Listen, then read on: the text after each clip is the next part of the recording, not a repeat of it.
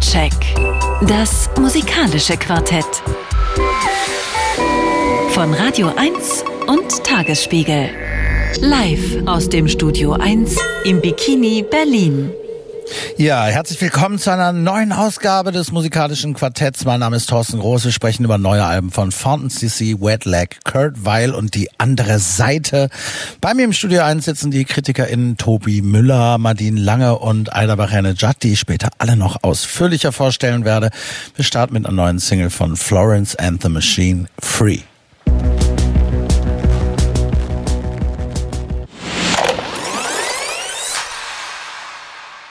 Ja, Free heißt diese neue Single von Florence and the Machine. Das dazugehörige Album wird Dance Fever heißen. Und Free heißt dieser Song unter anderem am 13. Mai kommt das Album übrigens, weil es auf dem Album immer wieder darum geht, wie Florence Welch während der Pandemie also Identitätskrise durchgemacht hat, weil ihr Selbstverständnis als Künstlerin massiv darunter gelitten hat, natürlich nicht auftreten, tanzen und singen zu können. Da werden wir dann sicher drüber sprechen, auch im Soundcheck, wenn es soweit ist. Jedenfalls für heute nochmal herzlich willkommen zum Soundcheck auf Radio 1. Wer es immer noch nicht kennt, es ist eine Radiosendung und ein Podcast, in der wir die vier wichtigsten Alben jeweils des Tages vorstellen mit äh, vier brillanten KritikerInnen und am Ende gnadenlos bewerten mit Hit, Niete oder geht in Ordnung. Und diese GästInnen sind, ich habe sie gerade schon kurz vorgestellt, jetzt nochmal ausführlicher. Aida Berene Judd ist hier, du bist Podcasterin, hören Sie unbedingt Pasta und Politik auf allen Plattformen, Kulturjournalistin, Autorin, Moderatorin und regelmäßig regelmäßige Soundcheckerin. Herzlich willkommen, liebe Aida. Vielen Dank, dass ich wieder da sein darf. Tobi Müller ist mal wieder da, freut mich sehr. Gemeinsam mit Jens Balzer moderierst du den Popsalon in der Bar der Kammerspiele des Deutschen Theaters. Du schreibst, sprichst äh, für zahlreiche deutsche und Schweizer Medien über Pop, digitale Medien und Kunst. Und dein immer, glaube ich, noch aktuelles Buch heißt Play, Pause, Repeat, was Pop und seine Geräte über uns erzählen. Herzlich willkommen. Hallo Thorsten, freut mich, hallo. Ja, und die Runde komplett machst du, liebe Nadine Lange, die du ja heute und überhaupt regelmäßig natürlich hier im Soundcheck sitzt und allen regelmäßigen HörerInnen wohlbekannt bist als Vertreterin des Soundcheck-Kooperationspartners Tagesspiegel. Aber das stellen wir heute mal beiseite, denn außerdem hast du die Zeit gefunden, du arbeitest in der Kulturredaktion und arbeitest viel und schreibst viel, aber trotzdem hast du es irgendwie geschafft, noch ein Buch zu schreiben. Eis mit Joe, was jetzt erscheint, was gibt's da zu sagen? Kommt erstmal nächste Woche, glaube ich, ne? Nee, nee, das ist schon draußen so. Oder ist das schon, ist schon ja. vor ein paar Wochen erschienen. Das heißt, ein Eis mit Joe ist Ja. im wunderbaren Querverlag hier in Berlin erschienen. Und ähm, also die Zeit gefunden, da hat die Pandemie schon auch geholfen. Also ich habe hab da einen Lockdown und äh, Kurzarbeit hatte ich auch, da gab es dann Zeit und ähm, es ist, lag auch lange rum. Also das ist ein Langzeitprojekt gewesen. Und ähm, ja, kurz gesagt, es ist eine Geschichte, die an der Adria spielt. Zwei Frauen ähm, verlieben sich ineinander oder verknallen sich erstmal und dann gibt es so ein paar Probleme und dann schauen wir mal. Ein Eis mit Ein- Joe. Unbedingt lesenswert. Und nächste Woche wird das aber präsentiert und nochmal mit dir persönlich vorgestellt, oder? Wo, Ja, wo, es wo gibt eine? Buchpremiere in, der, äh, in, in Kollo in Kreuzberg. Das ist eine Bar. Ich glaube, es wird ziemlich voll am Donnerstag. Aber ich versuche mal noch irgendwas aufzustellen. Ähm, dann passen alle rein. Versuchen Sie von außen durch die Fenster noch zuzugucken. Äh, äh, sorgen Sie sich einfach erstmal das Buch und dann schauen wir weiter. Ja. Ich möchte mit euch heute auch mal äh, anhand der ersten beiden Alben ein bisschen allgemeiner über so ein Phänomen sprechen, was uns ja allen wohl bekannt ist, aber langsam wird es wirklich sehr deutlich, dass im Grunde ja eigentlich beinahe alle relevanten Rockbands der letzten 20 Jahre sich im Wesentlichen auf ein Genre beziehen, was ja damals nur wenige Jahre und da vor allem im Underground stattgefunden hat, nämlich Post-Punk. Und das gilt für die ersten beiden Bands, über die wir heute in der ersten Stunde sprechen werden. Und das gilt erst recht auch für, äh, ja, für Wet Leg und die Fountains DC. Und für die Fountains DC gilt es auf jeden Fall. Was muss man außerdem wissen, liebe Aida, wenn du die erstmal einführst? Ja, Fountains DC. Ich würde sagen, sie machen nicht nur Post-Punk, sie machen Post-Punk wieder cool. Natürlich nicht alleine, wie du es ja gerade schon angedeutet hast. Die Band stammt aus Dublin und darum geht es auch auf diesem neuen Album, ihrem dritten. Ähm, nach Dogville 2019 und A Hero's Death in 2020, was wir damals, erinnere ich mich, auch schon im Soundcheck besprochen haben und ich auch dabei war, auch mit dir, Nadine. Genau, draußen auf der Bühne war das. Es war wunderschön. Wir hatten Publikum. Vielleicht waren einige der Zuhörer an dem Abend auch dabei. Es war äh, ganz großartig und es war ein großartiges Album. Wie ich finde, auch dieses hier. Ähm, aber erstmal noch zu Fountains DC. Sie machen gemeinsam mit Bands wie Idols und Shame, aber neuerdings eben auch Wetlag beispielsweise ähm, Postpunk. und ja, vielleicht sogar geben sie dem, der Gitarrenmusik als Ganzes wieder einen zeitgemäßeren Anstrich. Darüber können wir ja gleich noch diskutieren. Denn es gibt ja auch schon wieder Kritik dazu, ähm, dazu dann gleich mehr. Für Fountains DC ist ihre irische Identität zentraler Bezugs- und Angelpunkt. Und das zeigt sich auf diesem Album, finde ich, mehr denn je. Denn die Band oder zumindest ihr Sänger ähm, leben nicht mehr in Irland, sondern sind äh, in London in seinem Fall gelandet oder in Belfast so wie man in Berlin äh, eben doch in Berlin landet äh, oder in Deutschland eben doch wieder in Berlin landet, ob man will oder nicht, passiert das eben mit London bei den ähm, ja, britischen Inseln. Diese Erfahrung der Distanz zu Dublin wird, wird auf Skinty 4, so heißt das Album, verarbeitet. Der Titel ist ein irischer Fluch oder Slangbegriff, der sowas wie verwünschter Hirsch heißen soll. Ähm, ob das so stimmt, konnte ich nicht rausfinden. Und gleich dieser erste Song, den wir jetzt hören, bringt dieses schwierige Verhältnis zwischen England und Irland, zwischen Politik und Privates ziemlich genau auf den Punkt. Der irische Satz, ähm, ich versuche es gerade auszusprechen, in our Gweha Good Joel, ähm, spricht äh, ja über über eine sehr dramatische Geschichte und Connor Curley ähm, sa äh, sagt, dass es um die Geschichte einer Frau geht, die einer irischen Frau, die in ähm, Großbritannien begraben werden sollte und um ja die kulturellen Verwicklungen, ähm, die es dann darum gab. Und äh, der Song ist ja herzzerreißend und ich würde mal sagen, wir hören jetzt rein.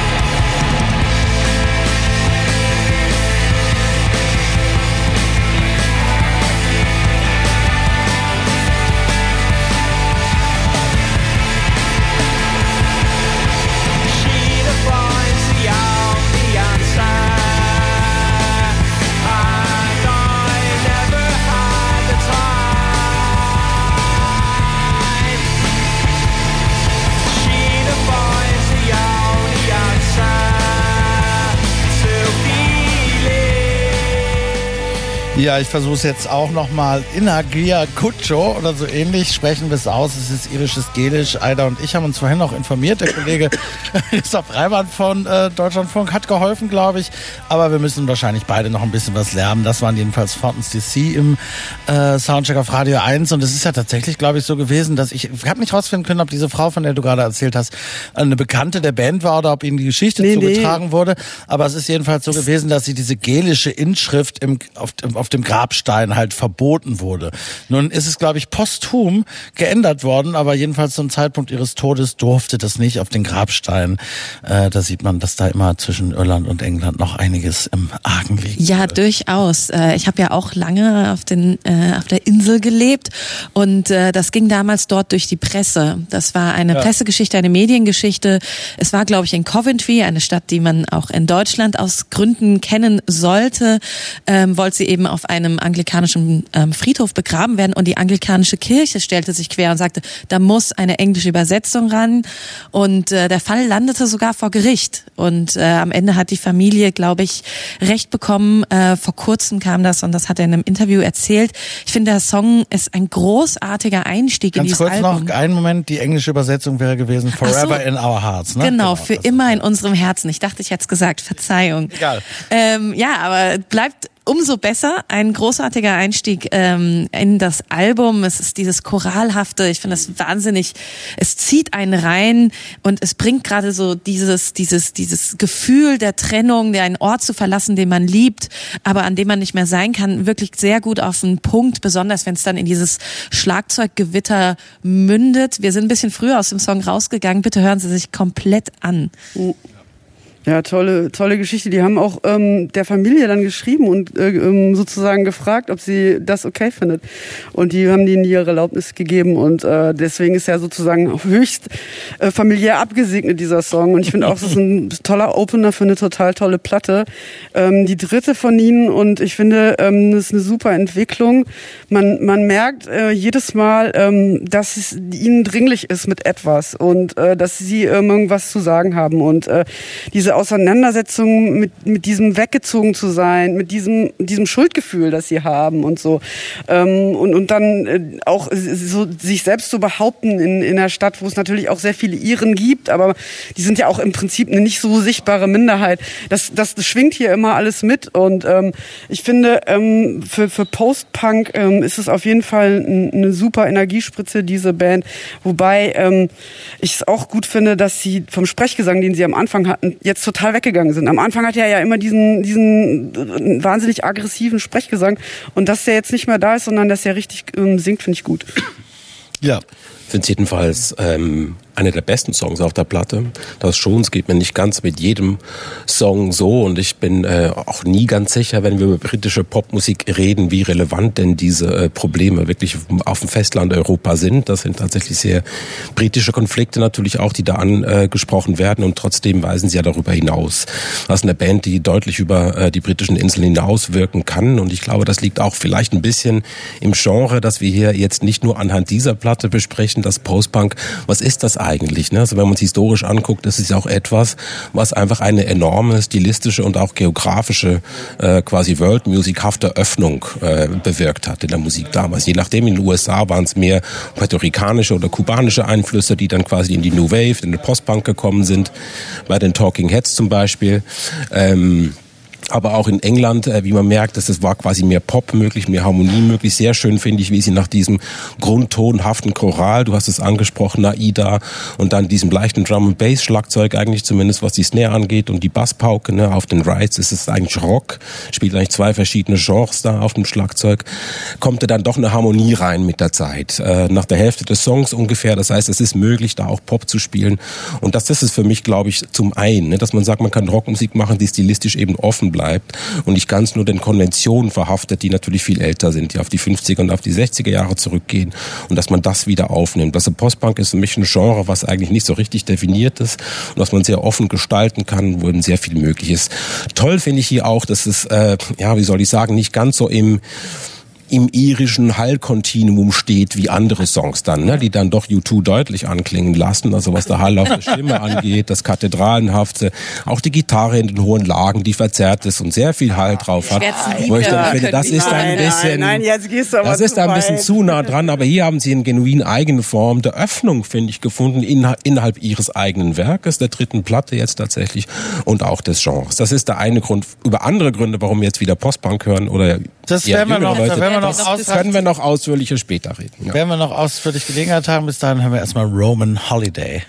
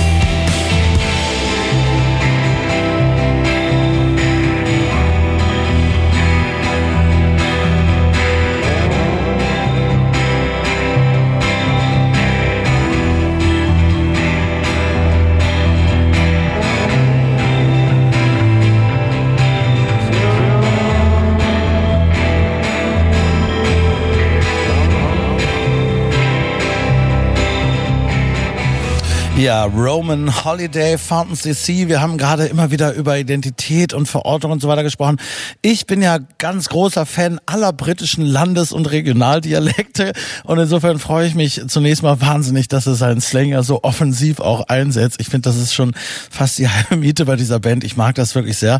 Äh, vor ein paar Jahren gab es mal diese Band Las Vegas, das waren wiederum Schotten, aber das hat mich auf eine ähnliche Weise auch dieser offensiv eingesetzte äh, Northern Accent, das, das mag Nein, ich auf jeden Fall du nicht schon mal. Northern nennen. Das ist schon Ja. schottisch bei denen. Aber Ja, ja, ja. Aber es ist ja geografisch jedenfalls der Norden.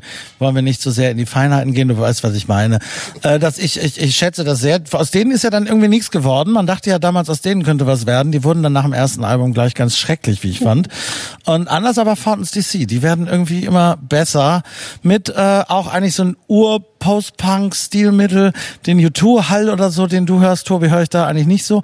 Aber diese, diese Repetition ist halt, die beherrschen das total. Das Spiel mit Dynamik, mit den Repetition, Wiederholung natürlich Ur-Post-Punk-Mittel, aber die spielen wahnsinnig Dynamik und schaffen es schaffen es ja so auch über mehrere Minuten teilweise eine Spannung aufzubauen, ohne dass so wahnsinnig viel hier eigentlich passiert.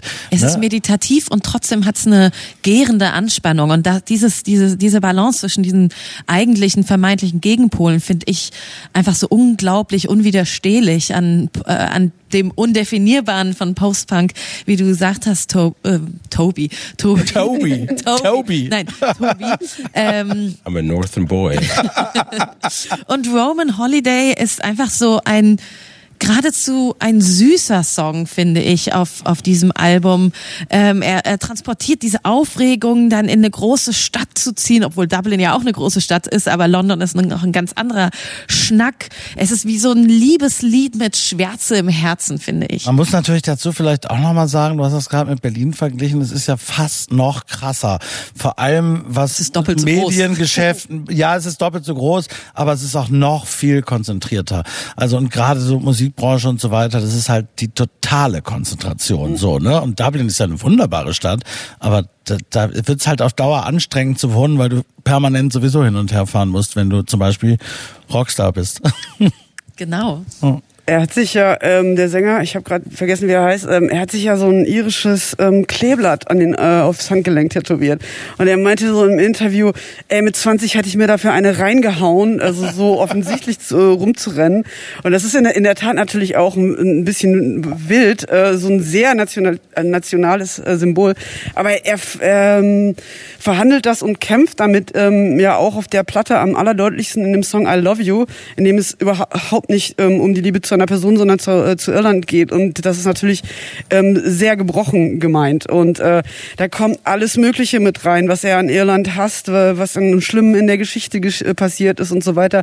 Das ist ein irrer Song, also der politischste, den die bisher überhaupt geschrieben haben. würde ich Den wir gleich hören, bevor Tobi Ja. Müller noch ein abschließendes Wort spricht. Ich glaube, die große Post-Punk-Diskussion, die ich noch führen möchte, jedenfalls die erweiterte, verlagern wir in den äh, Wet Leg Part des Abends und tun noch ein Wort zu Fountains DC. Ja, ich würde hier auch wieder mit einem Mucker-Argument kommen, glaube ich, wenn wir das jetzt historisch vergleichen. Das ist, ähm, die spielen einfach viel besser. Ne? Also Ja, das- das ist Post-Punk-Bands absolut, der 80er Jahre, die sind alle auch, also einige durch Musikschulen gegangen. Sie haben mehr Dynamik, es ist ein viel transparenteres Klangbild. Es matscht relativ wenig. Sie können eben auch diese Anspannung tatsächlich halten über mehrere Minuten, ohne Aber das es klingt sofort halt alles lässig und nicht muckermäßig. Ja, ja, klar, aber das ist halt auch eine Kunst. Das ist, gehört für mich auch zum Muckertum, ne? Also quasi die Handbremse angezogen zu lassen und sie dann ganz langsam äh, aufzumachen. Das sind einfach Skills, äh, die die Bands damals oder sehr wenige davon tatsächlich nur hatten. Also da hat sich das Genre einfach auch massiv verfeinert. Und das finde ich tatsächlich auch musikalisch äh, interessant, äh, wie sie das äh, quasi hinkriegen. Das ist eben nicht mehr quasi nur dieses rohe, äh, unverfälschte, auch dieses Authentizitätsdogma, was natürlich immer noch drin war mit Punk und Post-Punk. Das geht schon sehr auch Richtung Kunstpop, was wir dann beim nächsten Act noch sehr viel deutlicher sehen werden. Ähm, also dieses, dieses Dogma quasi echt zu sein und dementsprechend schlecht zu spielen, ist natürlich längst überholt. Und das finde ich sehr schön anzuhören, ähm, wie sie das dann tatsächlich auch musikalisch umsetzen. Auch wirklich, es ist sehr transparent. Ne? Man kann allem, jedem Instrument sehr gut zuhören. Sehr guter Basssound im Übrigen Ja, auch. total. Der Bass ist der Hammer. Wir hören I Love You.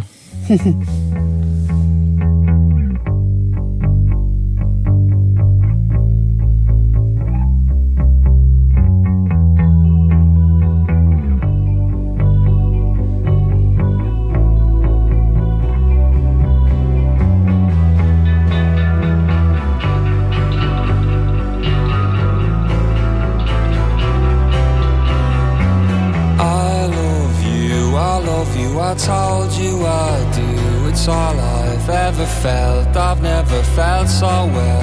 And if you don't know it, I wrote you this tune to be here loving you when I'm in the tune. I've headed the hack now from Dublin to Paris.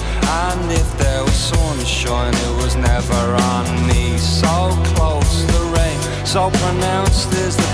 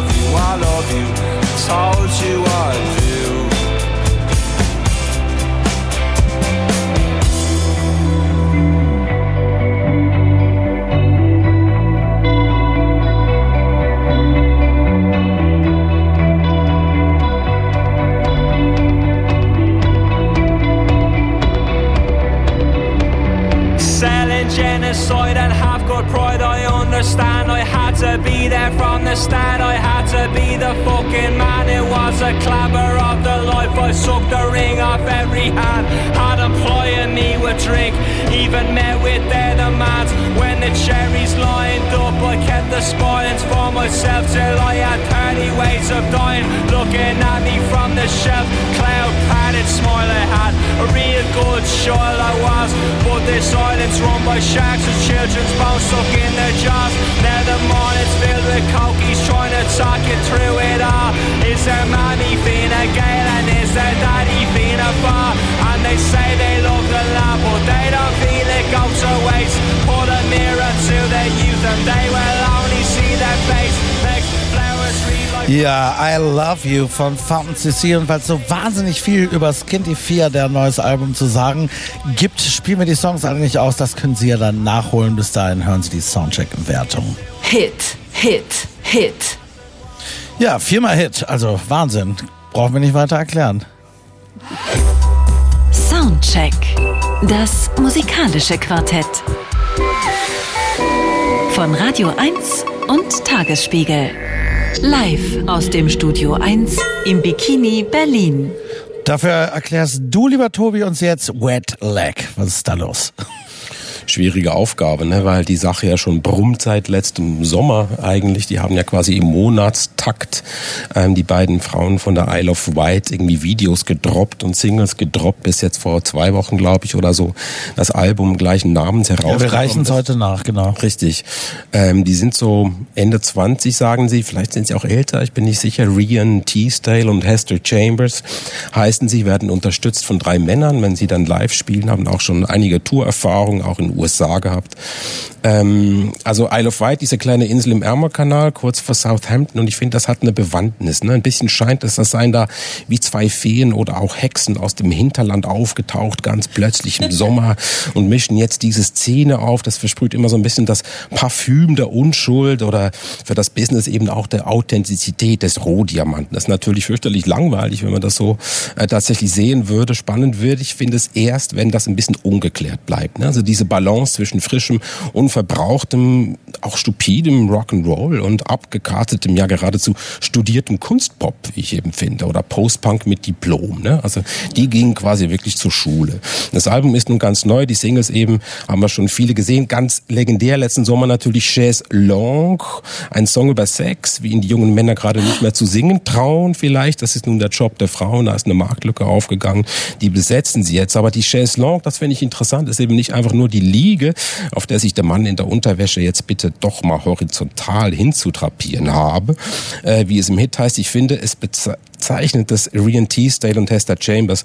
Der Kern von Wetlag also sich für historische Wort interessieren, ein veraltetes Möbelstück entschieden haben. Woher kennen wir nämlich die James Locke tatsächlich in erster Linie der Ort der Psychoanalyse. Dort liegt nämlich der Analysant, die Analysandin, während der Analytiker dahinter sitzt und zuhört, ohne Blickkontakt. Und das ist Wetlag. Verhalten sich tatsächlich etwas wie die Analysandinnen aus einer anderen Zeit. Die Girly-Kostüme, die Inszenierung von passiver Weiblichkeit, die sie dann eben komplett umdrehen. Ne? Das ist ein klassischer psychoanalytischer Move, dass da so eine Umkriechung stattfindet. Und das ist jetzt quasi mitten in den Charts. Also was ganz Einfaches, äh, quasi girlyhaftes, ähm, einfache Harmonien, sehr einfache Songs, manchmal ein bisschen postpunkig, zum Teil aber auch fast ein bisschen nur poppig. Also den Rock sehe ich da gar nicht immer. Äh, und dieses wahnsinnig smarte Spiel mit diesen Umdrehungen äh, und diesen Symptomen, die sie eigentlich ständig produzieren. Nicht umsonst, finde ich, fahren da sehr viele ältere KritikerInnen ab, so wie ich zum Beispiel Anfang 50, jetzt sagen, wow, jetzt kommt Wetlag, zwei Frauen Frauen machen das, was die Männer irgendwie nicht mehr hinkriegen in den letzten zehn Jahren. Die sind ja alle ein bisschen schlaff geworden, sehen wir auch in dieser Sendung. Lauter schlaffe Männer eigentlich und zwei sehr vitale äh, Frauen. ähm, ja, das ist ein bisschen wie Jugendfernsehen bei den Öffentlich-Rechtlichen. Ne? Der Zuschauerschnitt ist da jeweils über 50. Das sind ähm, ist auch bei Wetlag wahrscheinlich so. Lustig auch die Challenge auf YouTube in den Kommentaren, fast bei allen Videos. Ein Witz nach dem anderen. Ich bin 1650 geboren und das ist die beste Band, die ich seither gehört habe. Es gibt wirklich hunderte von so auch Kommentaren, eine riesige Challenge und auch das finde ich bezeichnend. Wahrscheinlich machen sie das selber oder haben irgendwie eine Agentur beauftragt, die das machen.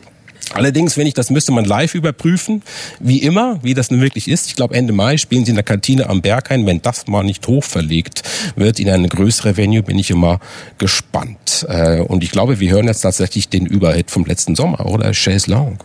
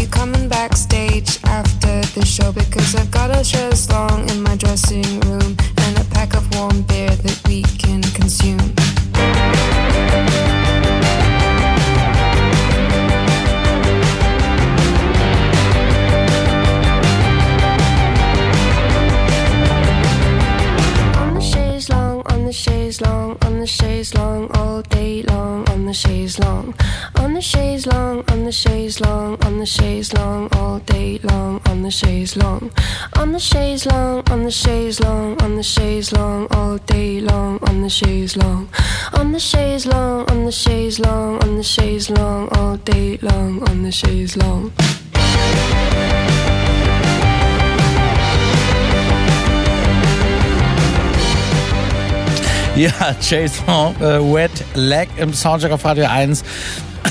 ich würde fast sagen, wer den Song letztes Jahr nicht gehört oder verpasst hat, der war Jedenfalls nicht in Europa. oder, oder in Europa unter einem Stein. Oder, ja, abgeschlossen jedenfalls von Musikversorgung. Äh, ja, wahnsinnig. Ich meine, du, du hast auch gesagt, Tobi, das ist natürlich auch ein ganz zentraler Unterschied, abgesehen ganz banal gesprochen, so, also das ist schon so Fountains DC und die Idols und so, die, diese ganzen Männer, das, die haben schon auch ein sehr schweres Kreuz alle zu tragen und haben tendenziell eher nicht so gute Laune. Und ich finde das so wahnsinnig, so das ist, ist mitreißend und ansteckend so in einer, das ist eine wahnsinnig tolle Energie, die die da irgendwie rausspricht. Es, also wenn wir jetzt so die, die beiden Alben so als äh, Janus Kopf sehen, ist das eben der gut gelaunte Kopf. Es ist, äh, es funktioniert sehr ähnlich. Es ist ebenso klar, nicht ganz so perfekt produziert nee. äh, wie Fountains DC, aber es geht in die Richtung. Ähm, ihre Band äh, kann die oder die können alle Instrumente schon spielen. Ähm, es ist sehr transparent gemacht, aber es ist halt einfach voller Lebensfreude, voller Spielfreude, voller Freude Freude an der Sprache äh, und an, den, an dem Spiel mit den Zweideutigkeiten. Und es sind ganz einfache äh, Lyrics, aber sie haben halt so ein auf der einen Seite sehr ähm, offensiven Humor, der aber trotzdem auch doppelbötig funktioniert. Ich bin Fan, ich bin dazu seit letztem Jahr tanze ich dadurch äh, damit durch meine Wohnung. Ich möchte nur eine Sache sagen, die Isle of Wight, das sind ja nicht nur Feen, da findet ja auch ein Musikfestival statt. Das erste und größte, das es je gab, ne? Genau. 1970. Und, und äh, da gibt es halt eben eine sehr starke musikalische Tradition auf dieser recht kleinen Insel vor der Küste. Level 42 kommen daher, genau. Ja. Aber das meintest du wohl nicht. Nein, meinte ich nicht. Ich meinte das Festival, aber es gibt eben eine Pop-Tradition auf der Insel. Ja, da haben Sie auf jeden Fall was mitbekommen bekommen und ich bin auch ähm, total auf eurer Seite und äh, stimme in die Begeisterung ein. Mir gefällt auch die Leichtigkeit und der Humor vor allen Dingen, wo ich nicht ganz mitgehen würde, was du eben meintest, Tobi, ähm, das, äh, das Girlyhafte. Also Girly finde ich das falsche Wort für die beiden, weil die, die, äh, die haben so eine, die repräsentieren so eine leicht ähm, stachelige, rotzig, äh, rotzige Weiblichkeit, finde ich. Und ähm, die, äh, es fällt auch auf, wie wenig die lächeln zum Beispiel in ihren Videos, ähm, was ja beim Girly eigentlich schon immer dazu gehört, auch so ein bisschen ungefährlich zu sein. Die beiden sind auch auf eine Weise weird, dass es auch ein bisschen unheimlich sein kann. Obwohl tragen altmodische Klamotten, also eher frauenhaft. Sie ja. äh, drehen so dieses Konzept einer altbackenen Frau in Anführungszeichen auf den Kopf. Ja, und ja, manchmal tragen sie auch Hummerscheren. Stimmt so. das natürlich, aber ich meine jetzt einfach, sie stecken in Uniformen, für die sie zu alt sind eigentlich. Ne? Das sind irgendwie Uniformen, die hm. jetzt in den hm. klassischen Filmen der 50er, 60er Jahre irgendwie 16, 17, 18-jährige Frauen getragen haben. Und das hat schon was sehr stark von einem ähm, Dienstleistungssektor. Ne? Also die Frauen im Service, in, in der Gastronomie und so haben früher solche Uniformen getragen, die ah. heute so nicht mehr getragen, außer bei Hutas vielleicht oder so werden die noch so getragen, sonst aber nicht mehr. Aber das, das widerspricht dann, das ist ein sehr interessantes Girly-Konzept, was du dann hast. Weil das ist, äh, äh, okay, das, wenn du das so siehst, äh, verstehe ich das auf jeden Fall. Aber die, also, die, die, warum die auch so ältere Leute äh, wie uns jetzt ansprechen, ähm, ich zum Beispiel ähm, äh, höre da drin auch immer noch so ein Echo von den, von den Riot Girls. Hm. Ähm, auch an manchen Stellen ähm, klingt es auch, äh, musste ich kurz mal an, ans Lied der Kini denken, von den G Gitarren her und so weiter weiter. Mhm. Und ähm, ich bin mir sicher, dass das auch äh, bei denen irgendwo mitschwingt. Und ähm, wenn das so weitergetragen wird, dieses Erbe, da freue ich mich einfach, dass das noch irgendwo auftaucht. Und ähm, ich meine, Slater Kinney spielen ja auch immer noch, Bikini Kill gibt's auch wieder und so weiter. Aber es ist trotzdem cool, wenn die jetzt ähm, jüngere Cousinen und Töchter haben. Ja, aber das ist es natürlich, klar, ne? Da kommt's her. Das ist auch bei, bei Fountains DC wahrscheinlich. Denn ich höre zum Beispiel da auch ein bisschen so Lean, Lean Lovitch, Lucky Number und sowas auch ein bisschen durch, ne? Also wir, wir alten Säcke wissen natürlich irgendwie dann äh, die Referenzen, aber ich glaube, es funktioniert auch ganz wunderbar, wenn man das alles nicht miterlebt erlebt hat genau. oder so. Das ist ja das Gute daran. Wir hören äh, Wet Dream.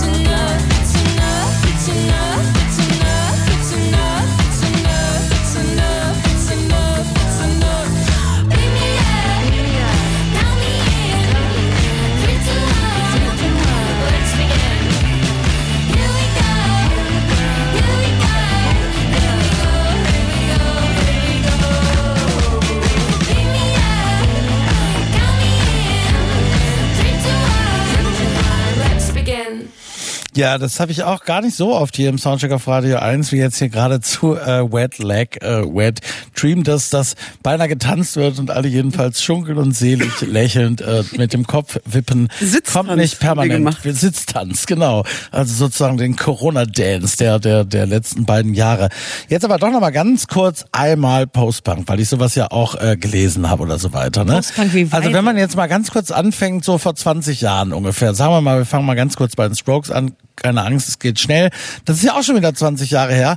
Aber seitdem ist es ja so, dass man so als Kritikerin und wenn man über Musik schreibt, das Gefühl hat, so, das ist also überall kommen permanent nur noch Gang of Four vor und dann hat Simon Reynolds dieses Buch darüber geschrieben und das wird jetzt auch dann gleich immer überall zitiert und, und das ist irgendwie so ein bisschen so eine Endlosschleife und ich finde es wiederum interessant, dass ja so die, die, die wahnsinnig tolle, interessante Phase nach dem Punk-Punk irgendwie vorbei war, die eigentlich ja nur so fünf Jahre gedauert hat, in dem ja, wenn wir ehrlich sind, alles, was irgendwie alternativ zu kommerzieller Rockmusik war, irgendwie unter Post-Punk subsumierbar war von irgendwie, keine Ahnung, Tuxedo Moon bis Joy Division. Also sehr breit, sehr frei, sehr experimentell im Grunde ja auch so zum Genrebegriff geworden ist und eben zur, zur wesentlichen Inspiration der Rockmusik. Also Rockmusik ist natürlich nicht mehr die große zentrale Erzählung und nicht mehr so wichtig in den letzten 20 Jahren wie in vorherigen Jahrzehnten. Es geht an sich um ganz andere Genres, aber trotzdem gibt es ja immer Rockmusik und wenn es sie gibt und wenn sie irgendwie relevant und dringlich ist, dann ist es meistens Post-Punk inspiriert. Das waren eben alle Bands, die auf die Strokes folgten, bis hin zu Arctic Monkeys und wie sie alle hießen. Und das sind jetzt seit einigen Jahren auch wieder ganz, ganz viele. Und äh, das ist halt irgendwie, es ist interessant, weil das natürlich diese ursprüngliche Implikation, die es damals hatte, nicht mehr einlösen kann. Es ist halt leider. Ja, äh, ich möchte. Ähm ich finde es ganz interessant, dass du sagst, dass diese ursprüngliche Implikation nicht mehr einlösen kann. Ähm, ich finde, das ist ein ja, so wie es jetzt gerade umgesetzt wird, äh, mit dem Habitus des Post-Punk, aber ähm, besseren Produktionsbedingungen und oftmals auch ähm, ähm, sehr, äh, ja, be, be, bewundernswerten Skills am Instrument, ähm, ein Energiestoß direkt ins Herz der ja, dahinsiechenden Gitarrenmusik. Und ähm, ich wundere mich ein bisschen über diese Fatigue, die äh, angeblich oder zumindest her herbeigeschrieben wird oder die einige schon verspüren in Reaktion auf diese Bands Idols, Fontaine DC, äh, Wetlag, Porridge Radio und so weiter, weil ich verspüre die Fatigue nicht. Ich meine, um den 2000er ging das jahrelang Ja, so und jetzt ja. haben wir eine Handvoll Bands. Wir haben zum, zum, zum ersten Mal seit langer Zeit auch eine Menge Frauen, die dann ganz oben auch direkt mitspielen. Und ich finde das herrlich. Hm. Und ich, ich schätze äh, den Kollegen Christopher Cornels sehr. Was, der was hat der, wer ist das? Das musst du. der Herr Christopher Cornels ist auch ein freier Kulturjournalist, ähm, jahrelang auch bei der Groove zum Beispiel äh, beheimatet. Und der hat darüber geschrieben. Er hat darüber geschrieben und er hat darüber ähm, auch kritisch geschrieben durchaus, dass dieser Sprechgesang, der sehr on vogue ist, eigentlich so fast zu eigenem Pastiche wird. Ähm, ich hoffe, ich habe ihn jetzt nicht komplett falsch äh, paraphrasiert. Und ich sehe das Argument aber lasst mir doch die kurze Ja. Freude. Können Sie, können Sie bei Zeit Online, glaube ich, nachschlagen, Tobi? Ja, ich würde da technologischen Faktor noch ins Spiel bringen wollen, weil es ist jetzt doch eine Weile her, dass wir diese Postpunk-Renaissance hatten. Und ich glaube, das hat viel damit zu tun, dass in den letzten zehn Jahren, das ist das äh, Jahrzehnt des Streamings und des Breitband-mobilen Internets natürlich auch einfach Bands nicht mehr Platz hatten auf dem Smartphone. Bands sahen einfach scheiße aus auf diesem Bildschirm. Und das ist, glaube ich, mit ein Grund, äh, warum wir von sehr viel mehr EinzelkünstlerInnen gesehen haben. Man sieht es auch den Videos an über die Bands, über die wir jetzt gesprochen haben. Fountains DC sieht man meist nur den Sänger. Ähm, Red Leg sind zwei Frauen, die passen auch besser auf den Bildschirm als irgendwie fünf Jungs oder fünf Frauen. Das ist das eine. Das andere ist, glaube ich, schon auch eine Reaktion zu hyperproduzierter Musik. Ne? Also zu einem quasi zu 15 Jahren, 20 Jahren Autotune, die wir hatten, dass die Stimmen tatsächlich anders äh, klingen, dass das eine klassische Reaktion ist. Das meine ich jetzt nicht im konservativen, bewahrenden Sinn, aber es gab offenbar einfach eine sehr große Sehnsucht, eine Lücke, andere Stimmen zu hören und tatsächlich wieder Bands zu haben, die wirklich auf dem Abstieg waren in der letzten Zeit. Das ist das eine. Und natürlich ähm, hat das auch immer ein bisschen unter dem Ruch der quasi äh, Macker und Macho-Jungsmusik gelitten. Wenn wir jetzt sowas gehört haben wie Wet Dream von Wet Leg, die eine onanistische Fantasie beschreibt, vermutlich eines Mannes. Ich lese Geht die Band um sehr heterosexuell. Ne? Und dann sagt sie aber, beam me up, count me in, wo man plötzlich nicht weiß, ist das ihre Fantasie, die sich diesen Mann träumt oder bestätigt sie quasi nur den Mann? Das ist natürlich klassische Psychoanalyse. Diese Komplexität hatten wir nie in, in, in den Nullerjahren. Das ist schon etwas ganz anderes. Das stimmt. Nadine. Und die, also die, die, die, die Gitarrenmusik hat sich schon vor längerer Zeit wieder berappelt. Also, dass sie tot ist, das habe ich auch schon öfter gesagt, aber die Frauen haben sich schon vor fünf Jahren gerettet. Das habe ich schon im Tagesspiegel vor fünf Jahren geschrieben, als Leute wie Courtney Burnett am Start waren oder äh, guckt euch die unglaubliche Anna Calvi an. Das ist, ähm, die den Soundcheck Award gewonnen hat. Wann war es? 2018 oder 19 ist oder auch so. eine Einzelkünstlerin, ne? Ist Genau. keine Band. Ja, ja, genau. Aber, äh, aber die Gitarre, äh, ähm, vielleicht haben die Einzelkünstlerinnen das gerettet. Aber damals gab es auch schon Dreamwife und ähm, Goat äh, Girl und so weiter. Ja, es- also die, die, die Frauen haben es irgendwie hinbekommen äh, und jetzt kommen die, dürfen die Männer auch wieder mitspielen. Und im Übrigen, Red Leg ist für mich eigentlich, ehrlich gesagt, muss ich gestehen, kein Postpunk. Das ist einfach gute Popmusik. Der Song eben war doch näher an ähm, B-52s dran als an Joy Division oder Aber das ist vielleicht ein Definitionsproblem. Wie viele die tot sind für mich Postpunk? Aber sicher. Und zwar ganz klar. Wir hören Oh No.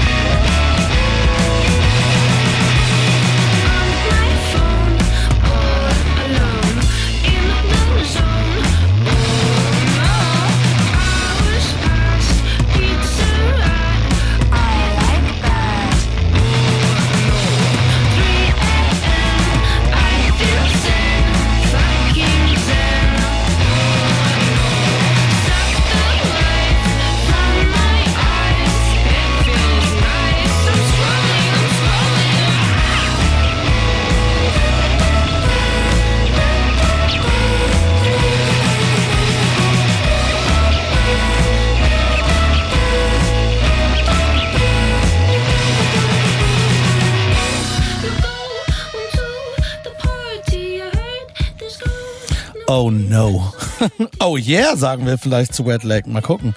Hier kommt die Wertung. Hit, Hit, Hit, Hit. Ja, das ist, äh, wir sind jetzt da so ein bisschen die Nachzügler. Ich glaube, ich habe keine einzige schlechte Rezension gelesen zu diesem Album und es wäre jetzt auch ein bisschen konst sehr konstruiert, wenn ausgerechnet wir im Soundcheck Radio 1 jetzt eine abliefern würden. Damit sind wir schon wieder am Ende der ersten Stunde. Bleiben Sie aber unbedingt dran. Es geht gleich weiter noch mit Kurt Weil, Tom Schilling, die andere Seite und so weiter. Und wir hören noch einen Song, einen neuen Song einer auch ebenfalls britischen Band. Easy Life heißen die, junge Band aus England, die aber nicht so direkt Postbank verlinkt ist, sondern eher so die Inspiration aus der Musik von Leuten wie Mike Skinner, Chick auch ein bisschen und äh, ja, kontemporären R&B und Hip-Hop bezieht und ich sehr mag. Bees Walks. Wax.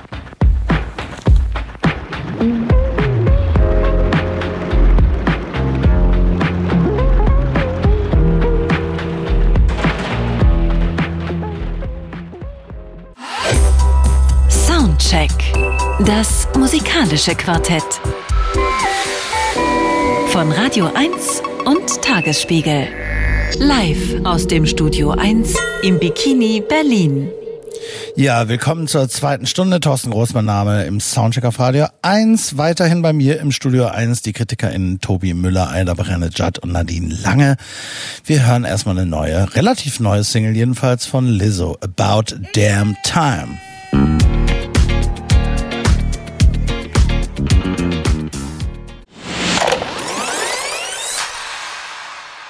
Ja, Lizzo war das About Bad Time. About Bad Time hat sie wohl auch gedacht, mal ein neues Album wieder zu machen und das kommt dann jetzt auch im Juli schon. Special heißt es. Ob es so sein wird, werden Sie unter anderem wahrscheinlich hier erfahren im Soundcheck auf Radio 1, denn wir werden darüber ganz sicher sprechen.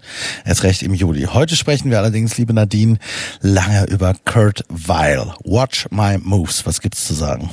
Ja, erstmal zu Kurt Weil vielleicht, obwohl er ja schon sehr lange im Geschäft ist. Ähm, wie ich finde, einer der sympathischsten Indie-Rock-Künstler aus den USA überhaupt. Ähm, wahnsinnig sympathisch. Ähm, ist inzwischen 42 Jahre alt und ähm, hat übrigens, ähm, sein Name hat übrigens nichts mit Kurt Weil zu tun. Seine Eltern äh, kannten den deutschen Komponisten gar nicht. Er war, ist ein, einfach Zufall. Und ja, Kurt Weil hat schon früh Musik gemacht. So mit 14 hat sein Vater ihm Banjo, Banjo geschenkt, dann Trom- Trompete gelernt und irgendwann ist er natürlich dann doch bei der Gitarre gelandet und hat auch schon so Kassetten aufgenommen mit 17 und so. Erst mit so ein bisschen in Erscheinung getreten ist er dann 2005 als Gründungsmitglied äh, von The War on Drugs, der Band, die dann drei Jahre später ein bisschen bekannter wurde und dann ist er natürlich gleich ausgestiegen. Es lag aber nicht daran, er wollte einfach seine Solo-Sachen äh, verfolgen lieber. Die sind auch ganz freundschaftlich auseinandergegangen. Und ja, dann kam auch 2008 schon direkt sein erstes Album raus, Constant Hitmaker hieß es. Der Titel ist natürlich kein Programm, weil ähm, Hits sind eigentlich nicht so das Ziel von Kurt Weil. Ähm, deswegen hat es auch noch ein bisschen gedauert, ähm, bis er dann ähm, mal ein bisschen auf dem Radar von einem größeren äh, Publikum aufgetaucht ist. Das war so gegen 2013, würde ich sagen, mit Waking on a Pretty, Pretty Days. Und ähm, ein, eigentlich kann man da schon seinen Sound, den er bis heute hat, so erkennen. Also es ist immer so, so ein leicht psychedelisches, meanderndes etwas, das sehr atmosphärisch ist. Ähm, Singer, Songwriter, Indie-Rock-Musik, ähm, bestimmt auch ähm, mit Einflüssen von Neil Young, Bruce Springsteen und so weiter. Ähm, aber er macht so sein ganz eigenes Ding daraus, das immer mehr so auf die Atmosphäre zielt, als auf irgendwelche Hooks oder Hits oder sowas.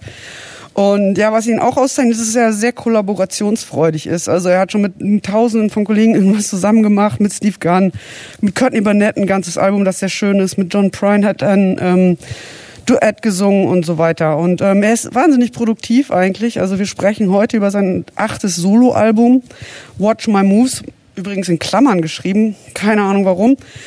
Und ähm, was er jetzt hier mal anders gemacht hat ähm, als bei den anderen Alben, ist einfach ähm, hat kein Alkohol mehr, mehr zu sich genommen. Also der ist jetzt irgendwie ganz trocken, aber man merkt es seiner Musik nicht an eigentlich. Also ich finde, das ist immer noch dieser äh, charakteristische Sound, den ich eben besprochen habe, ähm, be beschrieben habe. Und ähm, ja, er konnte im Gegensatz zur Platte davor, Bottle, Bottle It In, ähm, die größtenteils ähm, on the road entstanden ist, jetzt einfach nicht rumreisen, sondern es ist eigentlich alles zu Hause entstanden. Er hat ein Heimstudio, ähm, das im Keller ist bei ihm und äh, da hat er sich dann auch so ein paar Gäste eingeladen. Kate LeBon war unter anderem dabei und ähm, er war so drauf, dass er da am liebsten eigentlich die ganze Zeit immer, also die Stimmung hat er mal so beschrieben in der Zeit, in zwei Jahren, wo das entstanden ist. Er saß gern in seiner Küche, hat Kaffee getrunken, rausgeguckt, wie die Sonne so durch die Blätter scheint und da, dazu hat das Sun Ra Orchestra gehört. Und ähm, ich finde, dieser Vibe von dieser Szene, den hat er auch irgendwie ins Album reintransportiert, das wieder von viel Wärme erfüllt ist. Und er hat sogar jemanden vom Sun Ra Orchestra dabei, nämlich James Stewart, der spielt auf einem Song Saxophon. Und ähm, ja, ich finde, es ist ähm, wieder ein sehr schönes, auch wieder sehr langes Album geworden, das, äh, von dem wir jetzt mal einen ersten Song heiß, hören, der heißt äh, Flying Like a Fast Train. Check now, hey. That's just, yep.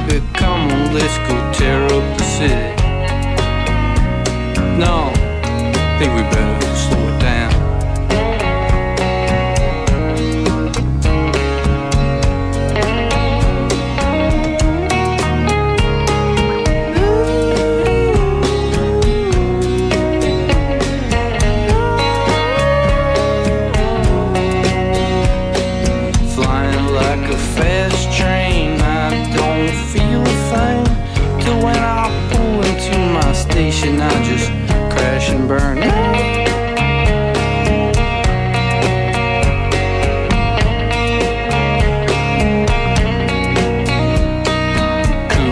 Up creature of discomfort, can't touch a thing. So I take a walk round the block, then I come back and sing. Say what's weighing you down, kid? We'll try a little lot of everything.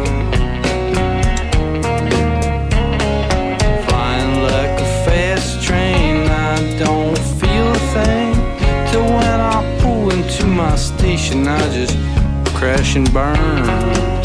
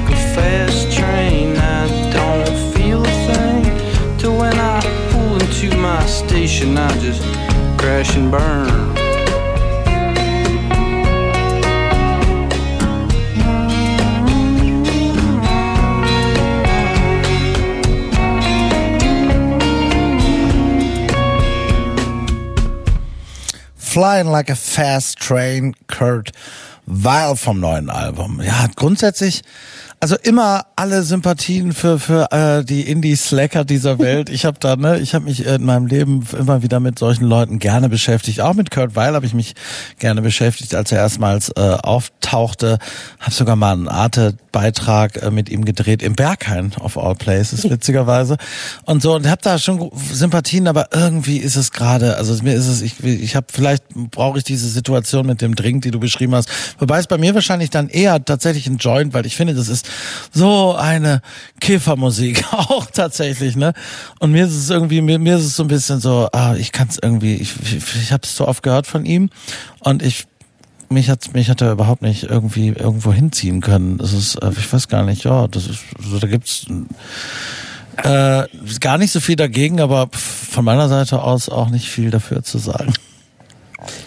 Ich, ich würde da eine andere Droge ins Spiel bringen tatsächlich und Ah. äh, es klingt für mich so ein bisschen nach Gartenarbeit und dann auch mal so Flaschbier um fünf, oder? Warum nicht? Oder vielleicht schon kurz nach dem Mittagessen kann man das so ein bisschen laufen lassen. Es ist auch ein Mann, der älter wird und teure Gitarren spielt, eine wunderbare Gretsch, eine rote, die man auch immer wieder hört, wie er sehr schön Ja. quasi hohe, so ein bisschen Twang-artige, Country-inspirierte äh, Verzierung spielt und so wie er das wunderbar macht, dass man hört auch das gute Instrument. Das ist so ein bisschen die Midlife-Crisis von irgendwie Slackern, sich teure Gitarren zu kaufen, besser als Porsches zu kaufen, finde ich. Dagegen gibt's nicht viel zu sagen. Ja.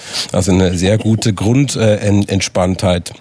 Und ähm, ja, ich glaube, dass so Musik jetzt auch wieder vielleicht tatsächlich öfter gehört wird, hat auch damit zu tun, dass es halt auch eher steht natürlich in der Tradition der Neinsager, ne, wenn man sagen möchte. Und wir haben so viele auch quasi gehypte Popmusik immer wieder gehört, die natürlich ständig auch ein Leistungsparadigma quasi transportiert und irgendwie von, äh, also auch wenn es um Empowerment geht, ne, geht es immer darum zu performen, zu overperformen und so weiter, dass man das machen muss. Äh, und er steht halt so in einem ganz anderen Kontinuum, da sagt, nö, erstmal nicht und da kommt jetzt noch ein Loop und dann nochmal Flying Like a Fast Train, obwohl die Musik exakt nach dem Gegenteil klingt, also das ist genau gar nichts fast und Flying auch nicht Ein- so richtig. Schneller Kopf, im Zug in den Kopf. USA. Ja, ja, ich denken. gut, in den USA, okay. Die Züge dort sind etwas langsamer als bei uns. Das ist richtig. Ja, du schaust mich erwartungsvoll an, Ja, ich- aber ich habe auch nicht viel Nettes zu sagen. Unfassbar. ähm, ich bin, äh, ich habe durchaus Liebe auch für dieses Slacker, aber es ist eine Platte, er spielt, was er tut, tut er sehr gut, nur es ist für mich jetzt nichts Neues. Es muss ja auch nicht immer etwas Neues sein. Auf keinen Fall. Ähm, und ich finde diesen Song, wir haben gerade in der äh, Pause drüber gesprochen oder während Sie da zu Hause den Song gehört haben, ähm, hat Nadine Lange sehr sch- anschaulich beschrieben, was die perfekte Situation ist, dieses Lied zu hören. Und ich konnte es dann bildlich vor mir sehen. Die Sonne scheint einem auf dem Bauch. Man hat keine Termine, vielleicht leicht einen Sitzen. Das habe ich nicht gesagt, aber du kannst hier gerne mal Harald Junke immer, immer, gerade hier am Zoo. Ähm, aber ähm, ja, ich, ich sehe es bildlich vor mir. Der Song hat äh, die Sonnenstrahlen in sich, aber auf 100 also es ist ja ein wahnsinnig langes Album, über eine Stunde, ähm, anderthalb Stunden fast. Da, das zerfließt alles ineinander und ich damit. Ah, lass die Sonne rein, kann ich da doch nur sagen. Also, ich weiß, nicht, Jesus on a wire. Sorry.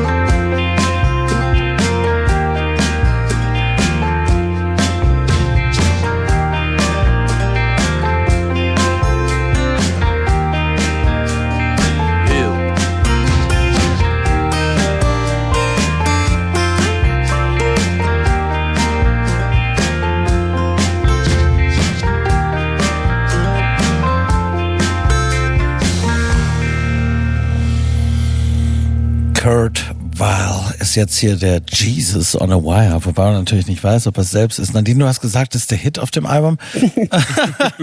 So, so wie man Also, davon sprechen kann. genau. Ich meine, der Song will wie alle anderen auch nirgendwo groß hin. Äh, Der dreht sich ja auch sehr stark um sich selbst.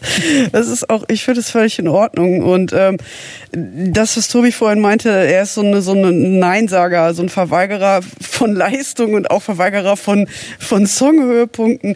Also ich finde dieses meandernde und vor sich hin äh, drehende wunderbar. Mich beruhigt das zurzeit sehr. Also ich finde, ich kann im Moment äh, viele Musik nicht hören, ähm, weil ich, ich mir geht äh, ehrlich gesagt äh, diese Kriegssituation in der Ukraine sehr sehr nahe. Ich kenne auch Leute, die von da geflohen sind und es ist schwierig gerade. Und diese Musik zum Beispiel bringt mich runter und äh, kann mich so ein bisschen wegtragen und beruhigen. Und äh, dafür bin ich hier sehr dankbar. Und ich kann aber auch verstehen, dass man als Musikkritikerin jetzt sagt, na ja, die Platte hat er vielleicht auch schon einmal oder zweimal gemacht. Also äh, was auch wahr ist. Das ist eine große Fläche, Kurt Weil. Ja, eine Musik. große Fläche ist, ist diese Platte auf jeden Fall. Aber da sehe ich eine Wir haben schon verschiedene Parallele. Drogen in dieser Fläche untergebracht. Ja, da passt Und viel drauf. Aber ich, da sehe ich einen ganz interessanten Bezug ähm, oder, Pa- Parallele auf ganz verschiedene Art und Weise zwischen Kurt Weil und Wet Leg. Das sind beides Platten, die wir. Du wolltest du das Gleiche sagen, Tobi? Er ist gerade. nö, ich bin nur sehr gespannt, was du gleich sagst. Ja, Er ist gerade aufgewacht. naja, bitte. es sind, ähm, wir leben in unsicheren Zeiten und äh, auch sehr deprimierenden Zeiten teilweise. Ähm, es geht sehr vielen Menschen sehr schlecht und ich verstehe durchaus, Nadine, was du sagst, das ist eine Platte, die runterbringt, die kurz mal ein bisschen den Raum mit Sonne erfüllt und nirgendwo hin will und ähm, äh, keinen Druck ausübt und Wettleck auf der anderen Seite strahlt und, und sprüht über vor Spielfreude und bringt mich auch kurz in eine andere Welt, wenn gerade mal wieder alles zu viel ist zwei Jahre Pandemie, ein, ein Krieg, äh, wo wir auch sehr viele Menschen kennen, ähm, die aus diesem Land fliehen mussten, äh, Finanzkrise, globale Klimakatastrophe. Und bei bei beides ist ein Eskapismus auf ganz verschiedene Weise, aber es ist beides Eskapismus. Aber das ist doch Musik immer. Also Musik trägt einem doch immer weg, irgendwie woanders hin. Wenn sie, zumindest muss sie das können, in irgendeinem Fall. Und ich finde auch, dass die Weiten hier sehr groß sind, die quasi für Projektion, ähm, zu Projektion anregen, zu eigenen Fantasien und so. Auch das würde ich wieder eher musikalisch sehen. Also wer selber schon mal Musik gemacht hat oder so, mit diese einfachen, meistens Dur-Akkorde und so kann man ja auch wunderbar improvisieren. Also ich komme dann eher so in Improvisationsflashes, ein bisschen wie in der Dusche, dass ich anfange selber mir Melodien auszudenken, die man darüber auch noch spielen könnte. In der Gitarre wünsche ich mir dann aber doch auch immer wieder ein bisschen mehr Abstraktion oder Komplexität und höre da ständig so einen Bill Frisell oder so weiter, der sich äh, als ein Jazzgitarrist eigentlich ja, ne, der aber sich immer wieder mit Country beschäftigt hat und da einfach wahnsinnig süß und äh, äh, zuckrig drüber spielen kann, aber in einer großen modernistischen Abstraktion, das dann immer quasi wieder biegt in Ecken, die man noch nicht kennt. Also ich gehe wahnsinnig gerne mit mit Kurt Weil, aber ich habe das Gefühl, ich kenne schon alles, was er harmonisch macht. Und da würde mir dann der eine oder andere Raum in diesem weiten Garten äh, Eden äh, wünschen, äh, der mir noch ein bisschen fremder vorkommt als das, was ich da höre. Das versuche ich dann quasi selbst zu machen, aber ich bin ja leider nicht Bill Frisell und auch meine improvisatorische Fantasie ist dann doch begrenzt und ich lande dann doch eher immer wieder bei den Licks von Kurt Weill, der natürlich besser spielt als ich selber, aber äh, die Fantasie ist mir da nicht ganz entgrenzt genug von ihm. Nee, das stimmt, das ist also relativ naheliegend und wir haben es doch schon oft gehört, also wenn wir jetzt so aus dieser, also das ist ja auch auf andere Weise was, was du vorhin schon beschrieben hast, was irgendwie auch mit so, ich zumindest immer assoziiert habe, äh, in, in einer schluffigeren Variante mit äh, Sonic Youth, Slater Kinney und solchen Leuten auch natürlich, ne, hat damit was zu tun und eine Haltung im Grunde, die zu der Beck ja mit Loser schon in den frühen 90er Jahren eigentlich im Grunde alles gesagt hat oder so, ne?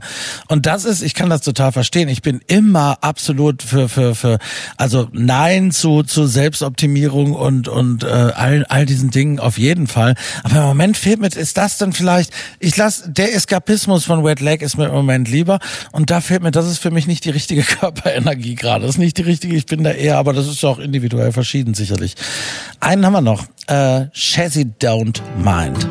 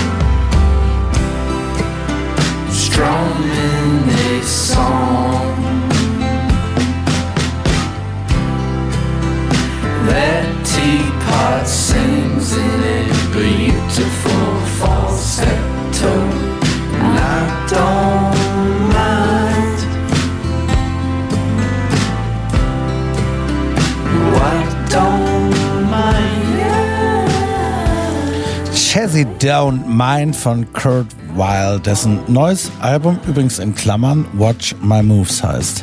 Hier kommt die Wertung. Geht in Ordnung, geht in Ordnung, geht in Ordnung, geht in Ordnung. Ja, das sagt dann letztlich auch Nadine Lange, aber geht in Ordnung. Geht sehr in Ordnung auf jeden Fall. Soundcheck. Das musikalische Quartett. Von Radio 1 und Tagesspiegel. Live aus dem Studio 1 im Bikini Berlin. Ja, und da geht's jetzt um Tom Schilling, den Sie vielleicht entweder am Empfangsgerät oder sogar live hier im Studio 1 im Bikini gestern auch live erlebt haben. Denn er ist gestern aufgetreten hier in der Sendung von meiner Kollegin Silke Super mit seiner Band, die sich jetzt die andere Seite nennt. Und Tom Schilling, das natürlich, falls das irgendjemand noch nicht mitbekommen hatte, wir hatten das vorhin schon mal mit dem Stein, das ist natürlich einer der besten, wie ich finde, und äh, jedenfalls präsentesten deutschen Filmschauspieler der letzten mindestens 20 Jahre. Wir kennen ihn aus Filmen wie Oh Boy und Werk ohne Autor. Bereits als Kind hat Tom Schilling, das ist ja ganz interessant, äh, Theater gespielt. Und oft ist es ja so, dass Leute, die so ganz früh mit sechs, glaube ich, stand das erste Mal auf der Bühne, äh, schon äh, auch relativ viel dann gespielt haben und aus solchen Familien kommen, dann später irgendwie entweder was ganz anderes machen oder jedenfalls da nicht unbedingt so den Anschluss schaffen, wenn sie dann erwachsen werden. Und äh, Tom Schilling ist äh, zum Film gewechselt und hat sehr wohl nicht nur den Anschluss geschafft, sondern eine beispielhafte Schauspielerkarriere hingelegt, die bis zum heutigen Tage andauert. Nun wollte er irgendwann auch Musik machen. Und das ist meistens schwierig. Schauspielende Musiker, musizierende Schauspieler, äh, darin liegt vielleicht so ein Missverständnis. Also es ist, es gibt, also die Geschichte ist wirklich voll mit Negativbeispielen für beide Seiten, muss man sagen. Nicht jeder zum Beispiel, der wahnsinnig gut auf der Bühne als Frontmann agiert, wie mir fällt Mick Jagger zum Beispiel ein, äh, äh, der, der, der großes Publikum in seinen Bann ziehen kann, ist auch ein guter Schauspieler. Das funktioniert dann eben doch ganz oft nicht. Und andersrum ist es so, dass viele Leute nicht unbedingt automatisch auch gute Musik machen oder jedenfalls welche, die man zuhören möchte, wenn man nicht mit den Leuten verwandt ist, nur weil er oder sie eine gute Schauspielerin ist. Ich glaube, selbst Bruce Willis hat mal Musik gemacht. Ja. Tom Schilling and the Jazz Kids, so hieß jedenfalls die Band, die Tom Schilling vor fünf Jahren gegründet hat. Und mit der hat er gleich ein Album dann auch veröffentlicht damals. Etwas alberner Name mit Jazz hatte die Musik dieser Gruppe nur ganz, ganz, ganz entfernt zu tun. Dafür ziemlich viel, wie ich fand, mit Element of Crime auf diesem ersten Album, Vilnius.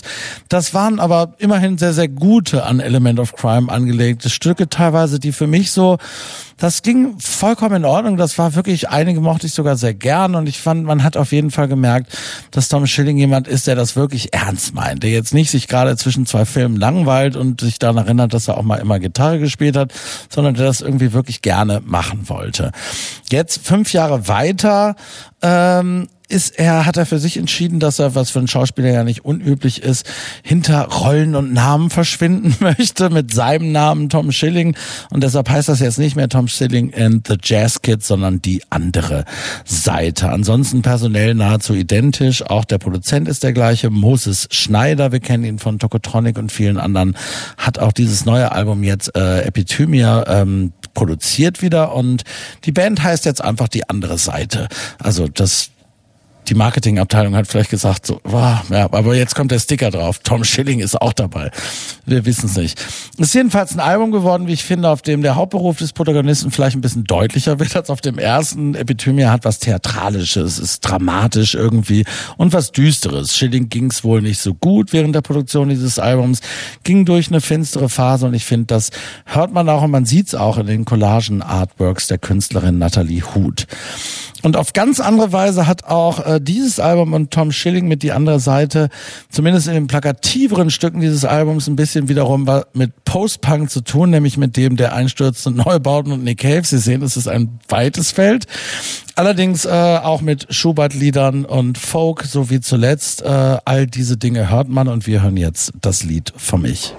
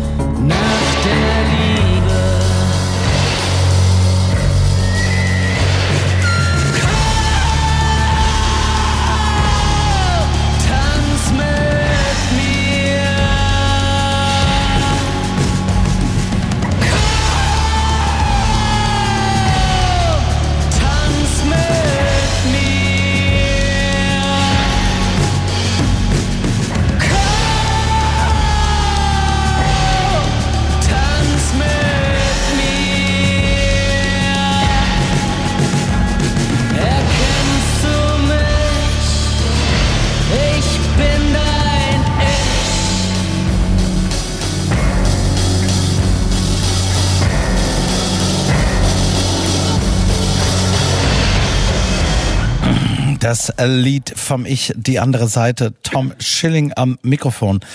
Das ist übrigens der Song, äh, der mich auf den Einstürze Neubauten-Vergleich brachte, allerdings in einer äh, sehr überhöhten theatralischen Variante. Nadine Lange guckt mich an, die Nee, nee, sagen. nee. Das ist eine ganz andere Baustelle. Das ist, da Lindemanns doch wie Hölle raus. Das ist eigentlich ein verkappter Rammstein-Song.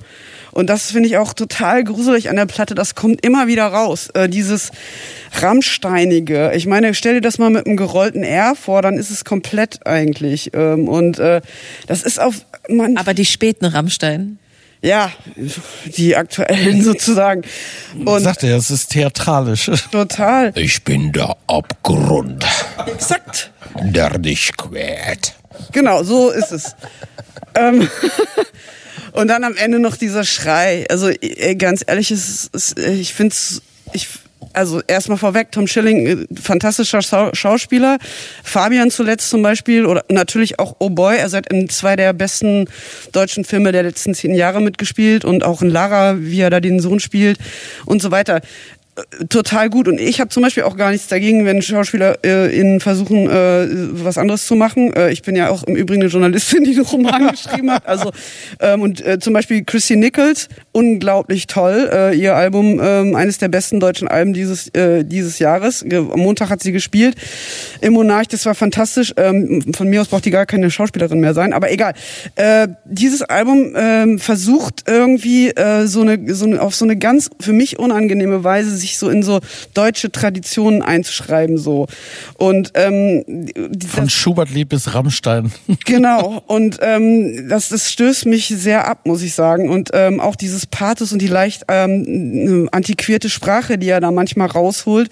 Und dann müssen diese armen Musiker dann plötzlich auch immer so äh, äh, auf die Pauke hauen, tatsächlich im wahrsten Sinne des Wortes, und das, das so äh, aufpumpen. Ich finde es einen ganz schrecklichen Sound. Ähm, es gibt Momente, in denen das ein bisschen bisschen weniger so ist, ähm, die, die, die dann auch äh, wirklich berührend sind, ähm, um jetzt hier nicht nur drauf rumzuhacken. Ähm, zum Beispiel die Weide, das finde ich ganz toll.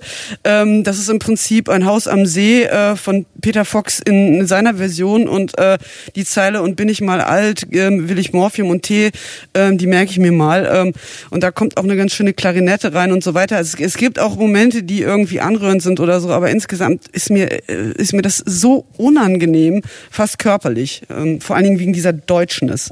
Oh. Tobi. Ja, ähm, ich versuche mal einen anderen Take. Ja, ich bin Ja, auch, nicht begeistert vom äh, Album, aber ich möchte das quasi als Theaterkritiker, der ich auch bin oder war, mal ein bisschen aufziehen und sagen, ich finde es nicht erstaunlich, dass er das kann. Und dass er das kann, ist unbestritten, glaube ich, wie wir das finden und Ja. was an den Texten abgeht, ist was völlig anderes. Aber dass er das kann als Persona oder als Figur erstaunt mich nicht, weil er einfach kein besonders versatiler Schauspieler ist. Ich finde ihn auch einen sehr guten Schauspieler, aber es ist ein ganz klarer Typenschauspieler.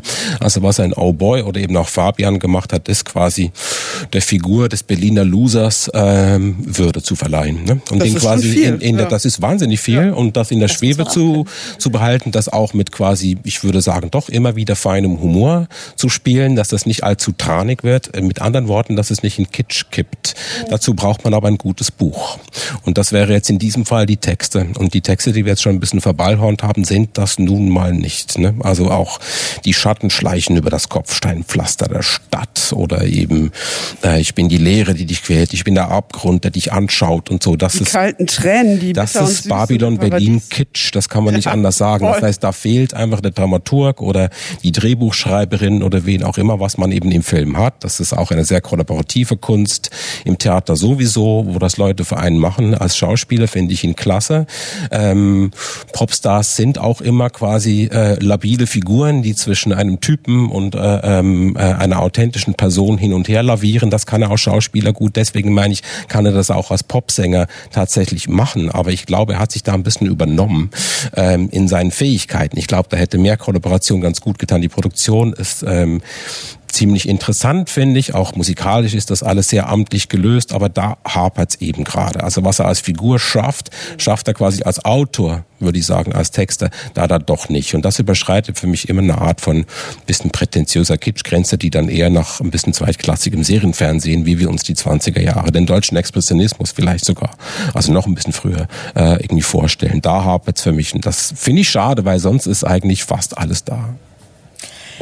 Was das Ganze, du hast gerade Schubert ähm, und Rammstein, an, oder nein, nein, das war äh, genau, das hast du gerade angesprochen, Thorsten. Schubert und Rammstein, die gesamte deutsche Geschichte, du äh, den deutschen Expressionismus, äh, gerade im Film auch. Was das alles eint, ist ja äh, die Liebe zur Schauerromantik, auch etwas sehr, sehr Deutsches. und ich, Dunkle Romantik, ja. äh, in, in diesem, auf diesem Album ist es für mich ähm, der rote Faden, die Schauerromantik, äh, die, die schwarze Romantik. Ich find's tatsächlich, und es hat mich selbst überrascht, äh, nicht ganz so furchtbar wie ihr. Ich finde, es ist immer ein sehr schmaler Grad zwischen Schauerromantik, für die ich äh, sehr, sehr viel Platz in meinem Herzen habe, äh, seit Schultagen schon, und dem übertriebenen Pathos, in dem es manchmal abgleitet. Ähm, aber es gibt auch Lieder, Songs auf dem Album, wo es ähm, sehr gut gelöst ist und wo es noch auf der guten Seite bleibt. Stimmt, sind unterschiedlich, ja. Und ich nehme ihm die Liebe zur Musik absolut ab. Das ist jemand, der das wirklich mit, es, es hat Authentizität, Authentizität ist für mich ein sehr schwieriger Begriff, den ich ungern benutze. Äh, und authentisch ist das hier natürlich im klassischen Sinne nicht, aber man nimmt ihm ab, dass er die Musik liebt und dass er es wirklich ernst meint. Und das ist gerade bei diesem, ja geradezu Klischee vom äh, singenden Schauspieler sehr, sehr viel wert. Äh, er hat auch, ein, ich habe ihn interviewt für Zeit Online, ähm, da hat er auch sehr offen über dieses Klischee gesprochen und darüber, dass er glaubt, dass viele äh, singende SchauspielerInnen Musik produzieren für Menschen, die vielleicht sonst keine Musik hören. Also das Interview kommt am Sonntag. Vielleicht lesen Sie ja mal rein. Es ist sehr Oh. lustig. Wir hören äh, einen Song, der für Menschen vielleicht interessant ist, die sonst kein Velvet Underground hören. Heißt Gera.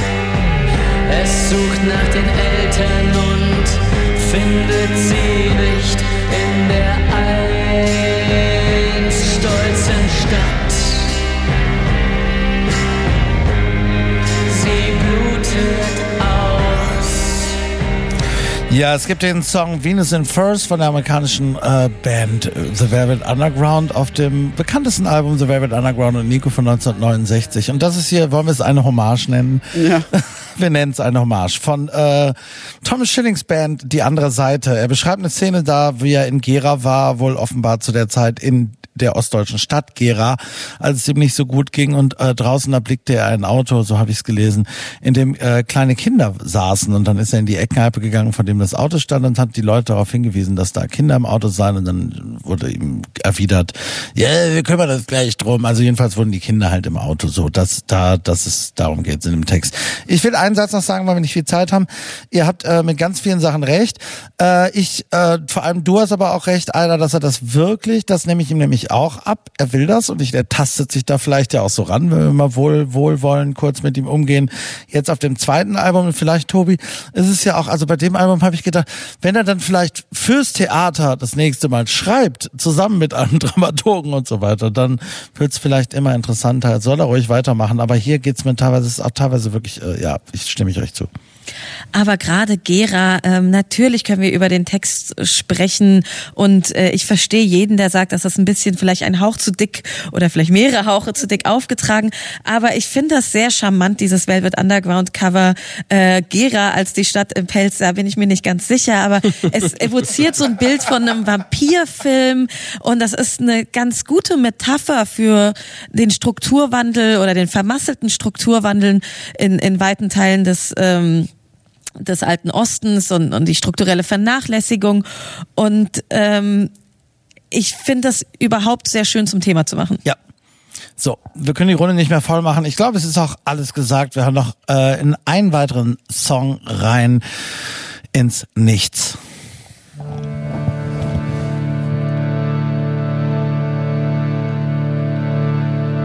alles geben,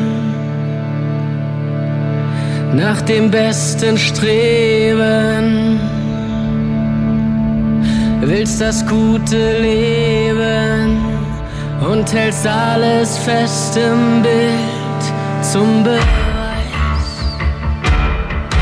füllst alles aus, sprengst dich hinein kennst keine Grenzen in deinem Sein.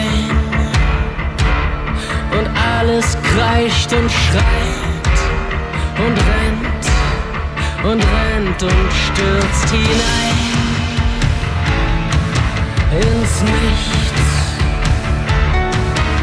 Mit ganzer Kraft hinein ins Nichts. Fehler korrigieren, Prozesse optimieren,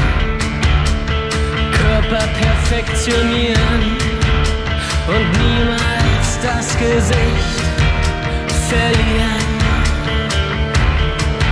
Du sagst, fass mich nicht an, du sagst, halt mich nicht auf, du drehst dich nicht um und stoppst nie deinen Lauf.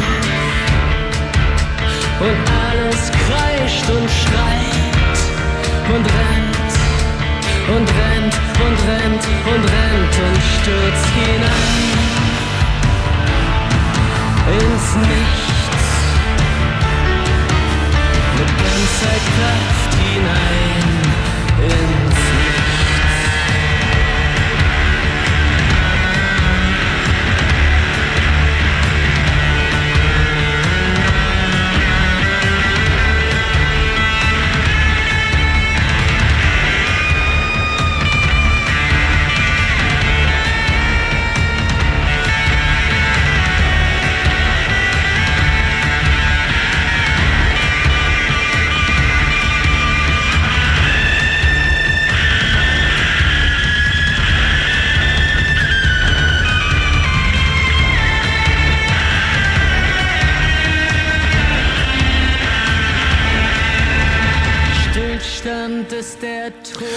Ins Nichts heißt dieser Song Tom Schillings Band, die andere Seite. Übrigens das Radio 1 Album der kommenden Woche. Wenn Ihnen das gefallen hat, können Sie da noch mal ein bisschen ausführlicher reinhören. Gestern hat er hier live gespielt bei meiner Kollegin Silke Super im Studio 1.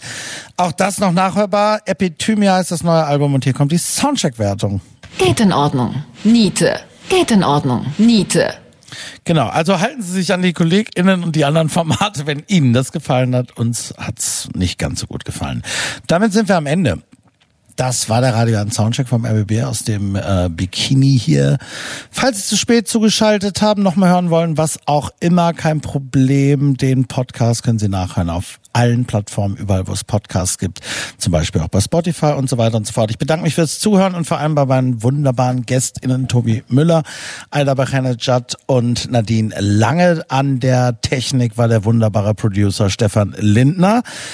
Viel Spaß gleich hier im Programm mit Michael C. Lücke und den Sounds and Stories. Und wir hören zum Abschluss nochmal eine neue Band namens The Smile, in der Tom York und Johnny Greenwood mit Tom Skinner von Sons of Kemet musizieren und die am 20. Mai im Berliner Tempodrom auftritt.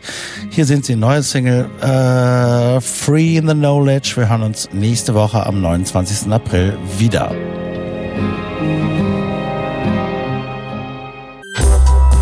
Soundcheck. Freitags ab 21 Uhr auf Radio 1.